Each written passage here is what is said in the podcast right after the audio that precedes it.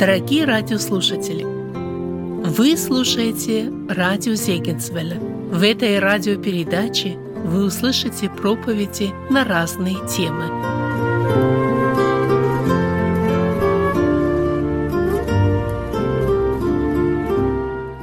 Мир вам, дорогие братья!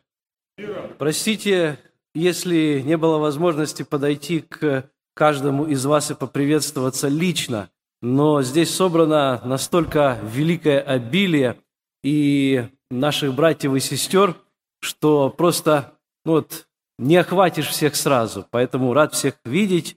Большая честь быть в вашей среде, но еще большая честь служить небесному Царю.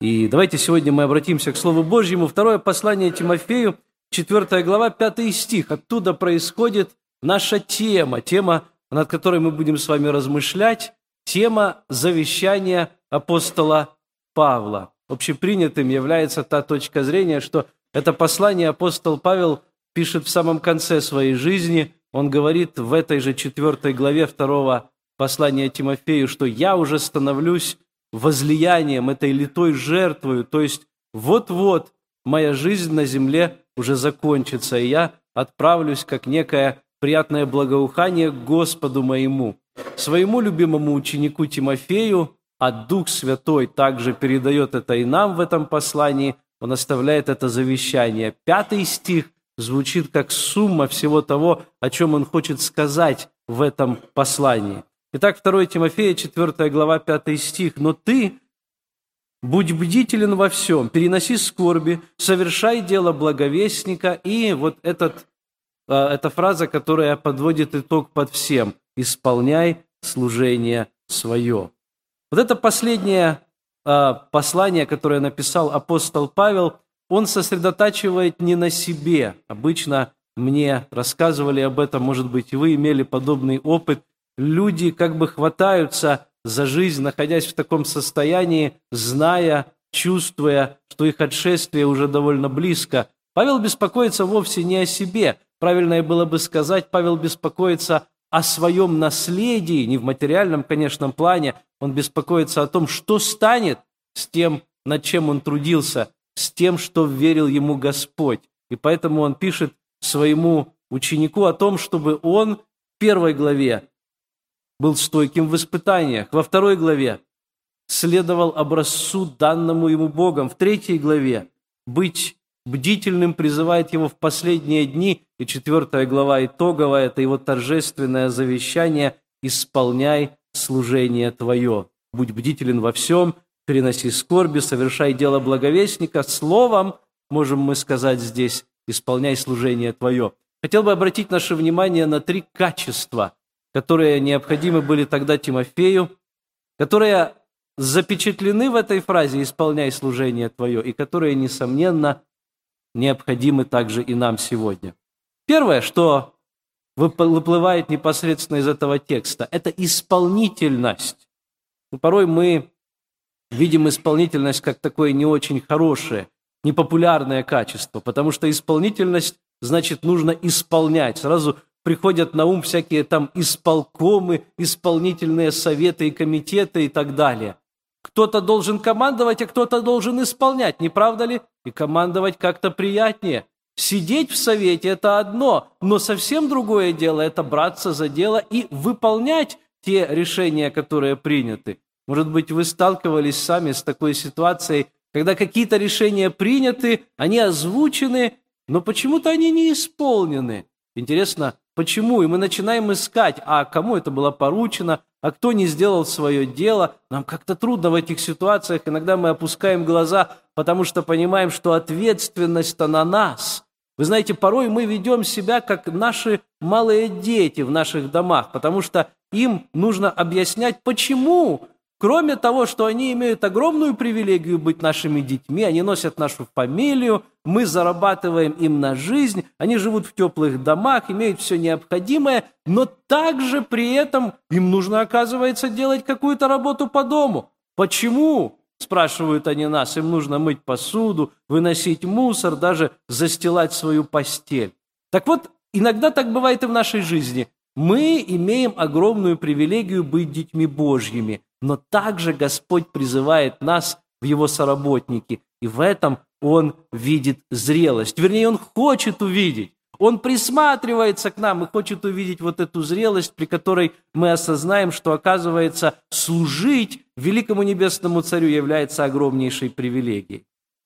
Текст, который мы прочли, начинается словом «исполнять». Исполнитель, слуга в нашей системе ценностей, в мирской, вернее, окружающей нас системе вещей, тот, который служит, был самым низким. Так было и у учеников тоже. Они имели с этим большую проблему. Они постоянно спорили, ученики Иисуса Христа, кто же из них больший? То есть они, вкладывали такой смысл, тот, кто больший, тот меньше всех исполняет, тот, кто меньший, должен исполнять больше всех. И поэтому нужно определить, конечно же, кто больший. Мечта каждого человека в мирской системе ценностей, как бы мне, с одной стороны, и получать больше денег, и с другой стороны, иметь как можно меньше работы и обязанностей. Вот и Иисус Христос пришел для того, чтобы послужить. Он конкретно говорит о цели своего пришествия. И неоднократно на страницах Евангелия мы видим, что именно исполнение, исполнительность, служение является огромнейшей ценностью в его жизни.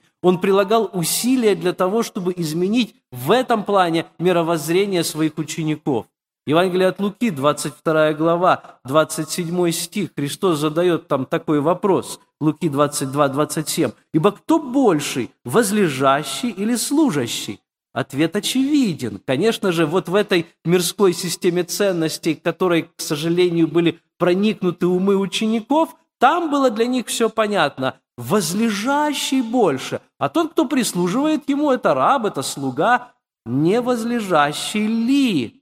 Христос намекает на тот ответ, который должен был у них возникнуть. И дальше продолжает. «А я посреди вас, как служащий, я стоит с большой буквы, он говорит о себе, и он говорит о том, что в небесном царстве система ценностей иная. Сколько раз мы с этим сталкиваемся, друзья? Первые будут последние, последние будут первыми и так далее. Христос смирил себя, приняв образ раба и став подобным человеком, он подчинил себя воле Небесного Отца, даже больше того, он подчиняет себя вот этим мирским правителям, которые одни взимают налог с храма, он говорит, а неужели и мне, как сыну, нужно также платить этот налог? Ответ очевиден, конечно, нет. И тем более уж не этим коррумпированным властям. Но тем не менее Христос идет и на это.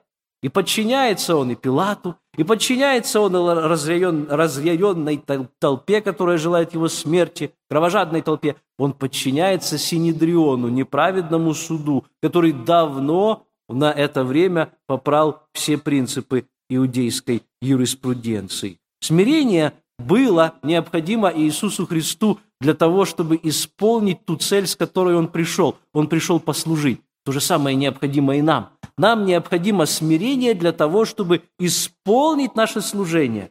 Часто мы готовы что-то исполнить, если на это есть определенные достаточные причины, доводы или основания. Но возвращаясь к примеру Христа, мы видим, что единственным достаточным основанием для исполнения нашего служения должны быть попросту заповеди нашего Господа. То, что Он для нас оставил, этого должно быть достаточно. Снова читаю из Евангелия от Луки, 17 глава, 10 стих. Луки 17, 10. «Так и вы, когда исполните все повеленное вам, говорите, мы рабы, ничего не стоящие, потому что сделали, что должны были сделать». Удивительная картина. Мало кого можно найти, даже и среди нас, собственно говоря, тех, которые бы сказали, положа руку на сердце, я исполнил все. И даже если бы такой человек нашелся, то есть большая опасность, что в сердце его возникнет мысль, а, а я исполнил, а я все-таки достоин чего-то, не правда ли? А Христос учит нас, даже если такой и найдется, тем не менее, все, что он сделал, это попросту исполнил веренное ему служение. Вы сделали, что и так должны были сделать. У нас часто, как я уже сказал, множество тех, кто принимает решения, но мало тех, кто исполняет. И поэтому мы должны помнить о том, что произошло бы при этом, если бы наш Господь поступал бы таким образом. Мы не находим этого конкретно прописано в Священном Писании, но есть определенные намеки, которые говорят о том, что там на небесах был некий совет. В Святой Троице этот совет принял решение о том, что Иисус Христос придет на эту землю, и Он добровольно согласился стать нашим с вами Спасителем. И вот представьте себе, если бы это решение не было исполнено. Представьте себе, если бы Христос, а у Него было множество мотивов, и причин не исполнить его. Помните, как трудно было находиться ему здесь, на этой земле, как его природа шла в прямое противоречие со всем тем, что происходило вокруг, как иногда даже такие возгласы вырывались из его святой груди, когда он говорил, «Да коли же я буду с вами, вот с этим родом развращенным и прелюбодейным». И тем не менее Христос шел, и он исполнял. Друзья мои, то же самое верено и нам. Итак, исполнительность – первое качество. Второе качество, на которое мне хотелось бы обратить наше внимание, это призвание. Мы должны помнить о том, что Господь призвал каждого из нас для особой цели, для своего служения. Служение у каждого разное, и поэтому призвание может осуществляться по-разному. У каждого своя история. Если бы сегодня мы пригласили каждого к микрофону и спросили, как Господь призвал тебя к служению, это было бы прекрасный калейдоскоп свидетельств. Я очень люблю слушать свидетельства. И нет двух, я не нашел пока что за всю свою христианскую жизнь, а я думаю, что те из вас, которые на десятки лет старше меня, и у вас христианская жизнь побольше, вы это подтвердите. За ваш опыт вы тоже, наверное, не нашли двух одинаковых свидетельств. И вот как нет двух одинаковых свидетельств о покаянии, так нет и двух одинаковых свидетельств о том, как Господь призвал на служение. Слово «исполняй» можно также перевести как «наполняй». Если пролистать другие переводы, в некоторых из них написано так «доведи до конца» или «достигни цели». «До краев наполняй свое служение», так перевел один переводчик. «Исполни, заверши работу, веренную тебе». И не только Тимофею Павел дал такое повеление. Кстати, мы находим подобное повеление Послание к Колоссянам в 4 главе, в 17 стихе. На этот раз оно обращено к другому ученику апостола Павла, к Архипу. Колоссянам 4,17 там написано, «Скажите Архипу, смотри, чтобы тебе исполнить служение, которое ты принял в Господе». Обращаем наше внимание, это одно и то же слово, и причем оно составное в греческом языке, это слово «плерофорео». «Плеро» означает «полностью», и парео означает наполнить, наполнить до краев. Есть пару образов, которые мы можем использовать для того, чтобы описать, что это слово означало. Греки его использовали для того, чтобы описать то чувство, которое возникает, когда ты вполне возвращаешь свой долг. Вряд ли найдется среди нас здесь человек, который скажет, а я люблю быть должником, а мне нравится тогда, когда ко мне приходит платежка и написано, что еще я должен энное количество тысяч долларов. Как хорошо, у меня, по крайней мере, возникает такое ощущение облегчения тогда, когда ты можешь расплатиться сполна, когда у тебя есть такая возможность. Вот это и есть то самое плерофорео слово, которое здесь употреблено взаимодавец теперь удовлетворен, ему уплачено сполна. Можно ли что-либо сделать на этой земле для того, чтобы исполнить и удовлетворить и умилостивить вечного Бога? Только наш Господь Иисус Христос мог сказать, что Он совершил всю ту работу, которую поручил Ему Отец. Помните, 17 глава Евангелия от Иоанна, его первосвященническая молитва, и Он говорит, «Я сделал то дело, я исполнил то, что ты мне поручил. А помните на кресте одно из семи слов, которые он произнес? Тетелестай, то есть уплачено сполна. Все теперь закончено, поставлена точка в плане искупления и спасения. Возвращаясь к нам и смотря на наше служение, неужели когда-то мы будем иметь такое состояние? Исполнить служение нужно всем нам, но тем не менее у каждого из нас оно свое. И вот поэтому нам нужно знать Господа, но также нужно знать и себя. Нужно вопрошать у Господа, каково конкретно мое служение. Потому что у каждого из нас есть некая цель, для которой Господь нас поместил там, где Он нас поместил, в нашей семье, в нашей церкви, среди наших родных и близких, среди неверующих людей, с которыми мы вращаемся вообще в этом мире. Узнай свои дары и используй их. Я встречаюсь сегодня даже со многими верующими, для которых тема духовных даров закрыта. Да, она где-то присутствует там в Писании. Да, есть некие списки, которые, о которых можно поговорить. Есть популярные темы христианских дискуссий. Например, дары чудотворений, дары знамений, дары языков. Можно поговорить о том, сегодня они работают или не работают. Но как только переходит разговор на личное применение, а у тебя-то какой дар? Ну, хотя бы один, назови свой дар, и как ты конкретно его используешь. Ну, я не знаю, человек как-то думает, что здесь есть особая форма смирения, чтобы даже не передавать свой дар, хотя иногда возникает мысль, а знает ли он вообще свой дар? Друзья мои, я убежден, что каждого, которого, каждого, кого Господь избрал на служение, Он даровал даже не один дар, а несколько даров. И вот этот потенциал необходимо знать, и его необходимо использовать.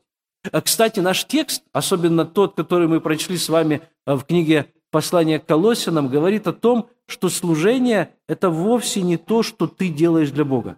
Вот мы привыкли думать так, служение – это то, что я делаю для Бога. Все остальное – это моя работа, обязанности или что-нибудь еще, это, так сказать, мои мирские все вещи. А вот служение – это для Господа.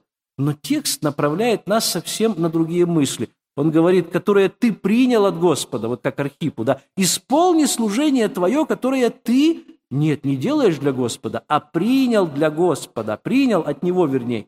Господь дарует каждому из нас свое служение, как некую драгоценность, которую нужно донести, как некое задание, которое нужно выполнить. Он тот, кто ставит эти цели. Он тот, кто является учителем, который в конце концов спросит, которого мы дадим отчет, который поставит нам экзамен. И если у нас нет конкретной цели, то вопрос, можно ли довести это служение до конца? Ответ очевиден. Конечно, нет. Если наша цель меркантильна, если она не верна с божественной точки зрения, то тогда нас будут большие духовные проблемы. Может быть, у кого-то цель, конечно, так, никто ее не выразит, но, может быть, кто-то думает так, моя цель – это достичь некой духовной должности, получить уважение людей. Хорошо, ты можешь достичь этой цели. Вопрос, а что будет дальше? Цель всегда должна быть выше, чем ты сам. Цель, поэтому она божественная, она исходит от самого Господа. Кстати, Павел говорит о своей цели. Он говорит здесь же о том, каким образом он ее достиг. Я возвращаюсь, у нас с вами отрывок. Во второе послание Тимофею, четвертую главу, мы сказали, что это его завещание, такое духовное завещание апостола Павла. И вот в седьмом стихе он говорит, «Подвигом добрым я подвязался, течение совершил, веру сохранил». В одном из переводов сказано, «Я дрался хорошей борьбой». I fought a good fight. То есть, иными словами, я прошел этот путь, и я могу себе поставить хорошую оценку. Немножко звучит, может быть, не совсем смиренно в нашем понимании, но тем не менее Павел здесь попросту оценивает ту цель, которую некогда поставил перед ним Господь. Помните? Помните, какую цель сам Господь перед ним поставил, когда встретил его на дороге в Дамаск? Он говорит, трудно тебе что? Идти против рожна. Иными словами, перефразируя это, ты сражаешься. У тебя идет сражение, но ты сражаешься не против того, кого нужно. Ты выбрал совсем другого врага. Говоря еще более современным языком, на кого ты руку поднял? Ты тратишь свои силы зря. И я покажу тебе настоящий смысл жизни. На что реально ты можешь тратить свою жизнь, у тебя она всего лишь одна. Павел это понял, и вот с тех пор он теперь отчитывается перед своим господином. Я прошел это сражение. Какова, будет у тебя цель? И знаешь ли ты, дорогой друг, ее и наметил ли ты ее? Вот некоторые цели, которые я выписал, вот одна из них. Человек пишет о себе. Моя цель – служить своими дарами Богу и людям для исполнения великого поручения Иисуса Христа. Она, эта цель говорит о том, что усилия будут сфокусированы на определенное действие. Она затачивает жизнь в определенном направлении. Таким образом, жизнь становится такой направленной стрелкой, вектором, достигающей этой цели. Цель нужно вымаливать, цель нужно вытачивать. И затем за эту цель мы дадим отчет. Итак, мы поговорили о двух факторах, об исполнительности. Мы также поговорили о том, как важно наше призвание. И, наконец, третий фактор – это посвященность. Мы не должны думать о нашем служении как о чем-то временном или о неполном каком-то занятии, о каком-то довеске, э, каком-то, знаете, добавке к нашей личности. Христианское служение – это вовсе не должность. Это не титул, это не сан, но это кропотливый, посвященный труд. Я помню, когда я учился в библейском колледже в Украине, это было начало 90-х годов, время было трудное, и были такие друзья наши, ребята, которые приходили в библейский колледж, и приходили они потому, что они не получили они не получили работы, не получили специальности, не получили должности, не получили, а, не были приняты в другие учебные заведения. Они говорили об этом открыто, и всегда было прискорбно на них смотреть. Это был человек, лишенный цели. Он пришел сюда, в библейский колледж, по остаточному принципу. Но, конечно, слава Богу, что Господь и таковых принимает. Вы знаете, я видел, что их сердца изменялись, их глаза загорались, и они понимали, что и это тоже неспроста. Вы знаете, очень плохо тогда, когда ты думаешь о служении как о чем-то дополнительном в своей жизни. Это как автомобиль, который никогда не ездит, а стоит где-то на витрине. Он тоже вроде бы автомобиль, так и некоторые служители, которые имеют определенные, э, э, определенный сан, скажем так, да, определенное э, значение, но, тем не менее, не исполняют своего служения. Чарльз Сперджен когда-то сказал, что были люди, которые так и не определили вполне своего призвания. Вот был такой правитель Нерон, и он себя считал также и музыкантом. Так вот, мир никогда не знал музыканта хуже, чем Нерон. Был такой человек, тоже который был правителем, это был Дионисий, но он также считал себя поэтом. И вот он раздваивался, он не знал, чему же себя по-настоящему отдать, и получилось, что он не стал ни хорошим правителем, ни хорошим поэтом. Еще один правитель, который думал, что он хороший оратор. И он этому посвящал тоже часть своего времени. Это был Калигула, и у него тоже проявлялась и половинчатость, и жестокость. Еще один вариант, как перевести вот это слово «исполняй служение свое», «выполняй все обязанности Божьего слуги». Исполняй, то есть полностью выполняй, не оставляй ни одной исполненной. Как хорошо, когда некоторые из нас имеют на своей работе, там, где мы работаем, четкий список обязанностей, когда можно себя даже проверить. Каждый день, каждую неделю по этому списку, по этому чек-листу отметить, даже галочками, это сделал, это, а на это не хватило времени, нужно будет над этим поработать и так далее. Друзья мои, порой бывает в наших обязанностях как служителя есть то, что мы любим делать, и есть то, что не сильно популярно. Есть, так сказать, грязная работа. Мы, говорит здесь нам апостол Павел, должны делать и то, и другое. Порой бывают люди, которые говорят, ну вот проповедовать я люблю, это мое, я действительно хочу это делать, ну вот беседовать с людьми, а, вот как-то залазить в их душу, расспрашивать их обо всем, тратить свое время на это, ну как-то у меня это не получается. Это такая мука для меня. Или человек может сказать, вот я хорошо веду богослужение, а вот проводить беседы с крещаемыми, хоть это мне и поручено, я тем не менее не могу. Э, кто-то является лучшим учителем, чем администратором, а кто-то хромает в других областях, и считает, что это сложным для него. Но, друзья мои, Писание нам говорит, исполняй служение твое. То служение, которое нам верено, мы не можем его обратно вернуть Господу и сказать, а теперь ты его исполни, потому что Господь его верил нам. Мы не имеем права его возвратить. И нам, мы обязаны обучиться в том числе тем вещам, которые, возможно, не так знакомы для нас. Мы обязаны переступить через себя. Мы обязаны попросить у Господа о силе для того, чтобы совершать даже то служение или те части нашего служения, которые не являются настолько популярными или желанными для нас. не оставляй ни одного дела недоделанным или не сделанным. Вообще, всем нам нужно чем-то заниматься, мы это понимаем, но иногда служения приобретают, как так сказать, довесок такой, как погоны, чтобы было побольше звездочек, или как медали на груди, или как дипломы на стене. Некий э, человек один сказал такую фразу интересную, что самое лучшее, на что можно потратить свою жизнь, это на то, что превзойдет ее по своему значению, смыслу и времени. То есть не трать ее понапрасну. Э, говоря более простым языком, представим себе, что нам нужно выстрелить. Надеюсь, что никогда не придется этого делать. И у нас есть ружье или пистолет, в общем, или лук, неважно что. И вот нам нужно выстрелить, и у нас есть только один шанс.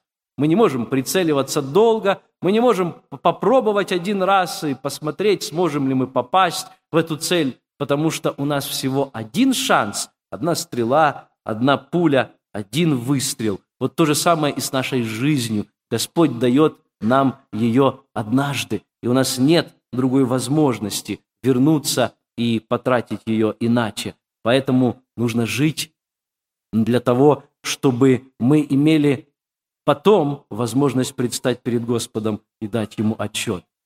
Потому что если мы не будем исполнять наше служение, мы что-то будем обязательно исполнять. А вот что – это уже вопрос. Мы будем делать что-то, но мы будем делать что-то другое.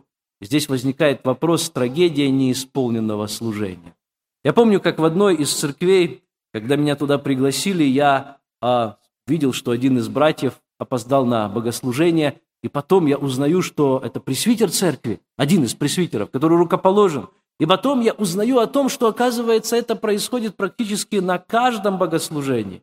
Я понимаю, что бывают разные обстоятельства, но тем не менее мы являемся тем избранным священством, которому верена эта святыня которая должна быть приоритетом в нашей жизни, которой мы не должны ни в коем случае нашим отношениям, внутренним отношениям к ней оскорблять нашего Господа Иисуса Христа. Мы, пишет апостол Павел во втором послании, во второй главе послания к Ефесинам в десятом стихе, его творения, созданные для определенной цели. Там написано «на добрые дела». Мы подаем пример тем, которые вокруг нас, как мы исполняем свое служение. Люди смотрят на тех, кто идет впереди, на тех, кому вверено служение в церкви. И тот, который опаздывает на служение или каким-то другим образом показывает свое пренебрежение, каким же образом он сможет научить других?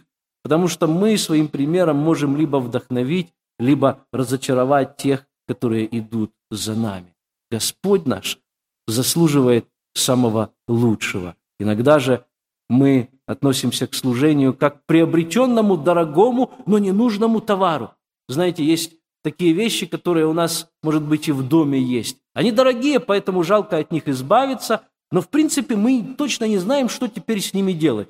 Вот подарили или приобрели по какой-то причине, а потом не нашли применения. И вот стоит эта вещь теперь и пылится. Как прискорбно смотреть на это в жизни некоторых людей.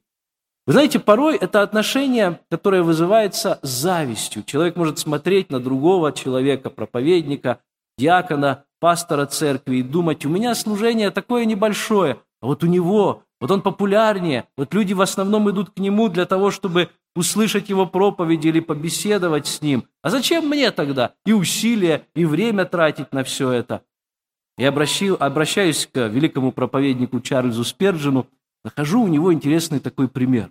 Он говорит о том, что однажды к нему пришел молодой пастор и пожаловался на то, что так мало у него прихожан, членов церкви, которым он проповедует. Совсем небольшая церковь. Ну и сколько же у тебя там в церкви, кому ты проповедуешь? Ну, всего-то сто человек, отвечает тот. Спержин задумался и говорит, знаешь, вот этого количества тебе вполне будет достаточно, чтобы за каждую из этих душ дать отчет в день суда. Мурашки прошли по телу этого проповедника.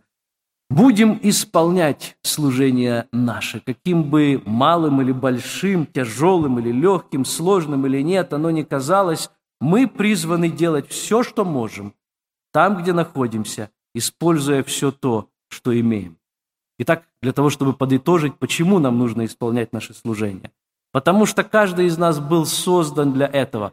В этом смысл того, почему Господь нас создал. Мы уже читали Ефесянам 2.10, на добрые дела нас Господь создал. Именно по этой причине мы здесь. Если мы этого не будем делать, то мы не исполним нашего предназначения.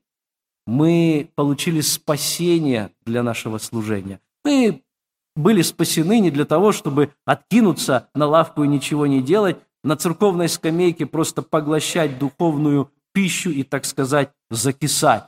Здесь же во втором послании Тимофею, первой главе, 9 стих говорит, что Господь спас и призвал нас. Нет человека, которого бы Он спас и не призвал бы к служению. Мы были призваны на служение. Если кто-то утверждает, что является христианином, то это подразумевает не просто спасение, но также призвание служить. Послание к Галатам, 1 глава, 15 стих говорит, «Бог, избравший меня», апостол Павел говорит о себе, там интересную фразу говорит, «от утробы матери моей и призвавший». Мы также были одарены для служения. Бог дал нам наши дары и таланты не для того, чтобы мы использовали их только для себя. Первое послание Петра, 4 главе, в 10 стихе говорит, «Служите друг другу каждый тем даром, который получил». Подчеркиваем, каждый. Мы также наделены властью для служения. Какое еще побуждение нам необходимо? Служение – это не наше дело выбора. Евангелие от Матфея, 20 глава, с 26 стиха, говорит о том, что кто хочет быть большим в системе ценностей Небесного Царства, тот должен быть слугою. И здесь же Христос говорит, что Он, Сын Человеческий, пришел не для того, чтобы Ему служили, но чтобы послужить. Также служение подтверждает нашу принадлежность к Господу. Когда мы стали христианами, Христос Иисус получил еще одну пару глаз, чтобы смотреть именно мир, еще одну пару рук, чтобы работать ими, и еще одно сердце, чтобы любить других людей. Мы читаем в послании к римлянам 7.4. Мы умерли для закона телом Христовым, чтобы принадлежать другому, воскресшему из мертвых, чтобы приносить плод Богу. Наше служение необходимо церкви. Мы те, в ком нуждаются святые. Мы необходимы не только Господу, но также и людям. Еще одна причина исполнять наше служение. И если мы не будем исполнять часть работы, предназначенной для нас в теле Христовом, мы тем самым будем обкрадывать других людей. Первое послание к Коринфянам 12.27 говорит, «Вы – тело Христова, а порознь – члены. Мы все одно тело и мы все нуждаемся друг в друге. Служа для других, мы тем самым служим самому Господу. Мы не можем сказать, вот я люблю Господа, и тем не менее я не люблю людей или не буду служить им. Послание к Колосинам в 3 главе 23 и 24 стихах говорит, «И все, что делаете, делайте от души, как для Господа, а не для человека. Я служу, потому что я всем в своей жизни обязан Христу. Пусть это будет кредо нашей жизни. И когда мы думаем, что Иисус Христос сделал для каждого из нас, то что мы можем сделать тогда для Него? Все это не идет ни в какое сравнение, правда? Итак, умоляю вас, братья, пишет апостол Павел в послании к римлянам 12 главе, Умоляю вас, братья, милосердием Божьим представьте тела ваши в жертву живую, святую, благоугодную Богу. Это лишь небольшая часть того, что мы можем сделать для того, чтобы отблагодарить Его. Наш мотив. Мы служим, потому что это придает смысл нашей жизни. То, чему мы собираемся посвятить нашу жизнь, должно остаться в вечности. Оно должно пережить нашу жизнь, как это было в примере с апостолом Павлом. Он оставляет это духовное наследие Тимофею. Мы должны жить для чего-то большего, чем просто для себя.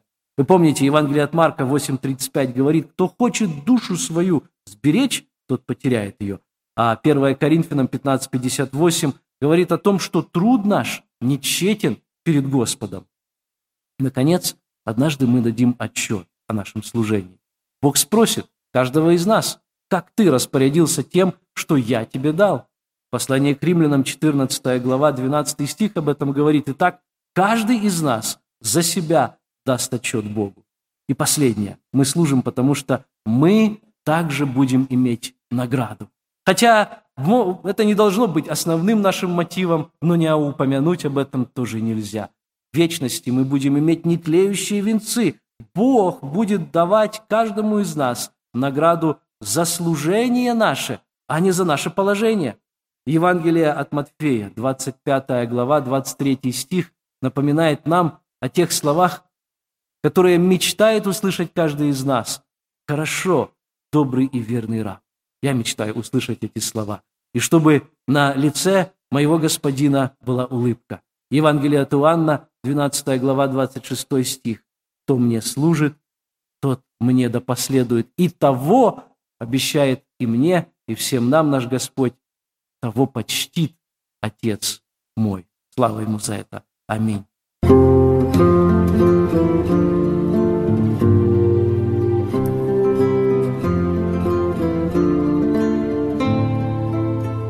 Эту проповедь вы можете найти на сайте salvationbaptistchurch.com.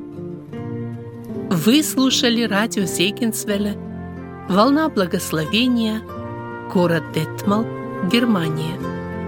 Дорогие радиослушатели, мы желаем вам Божьих благословений –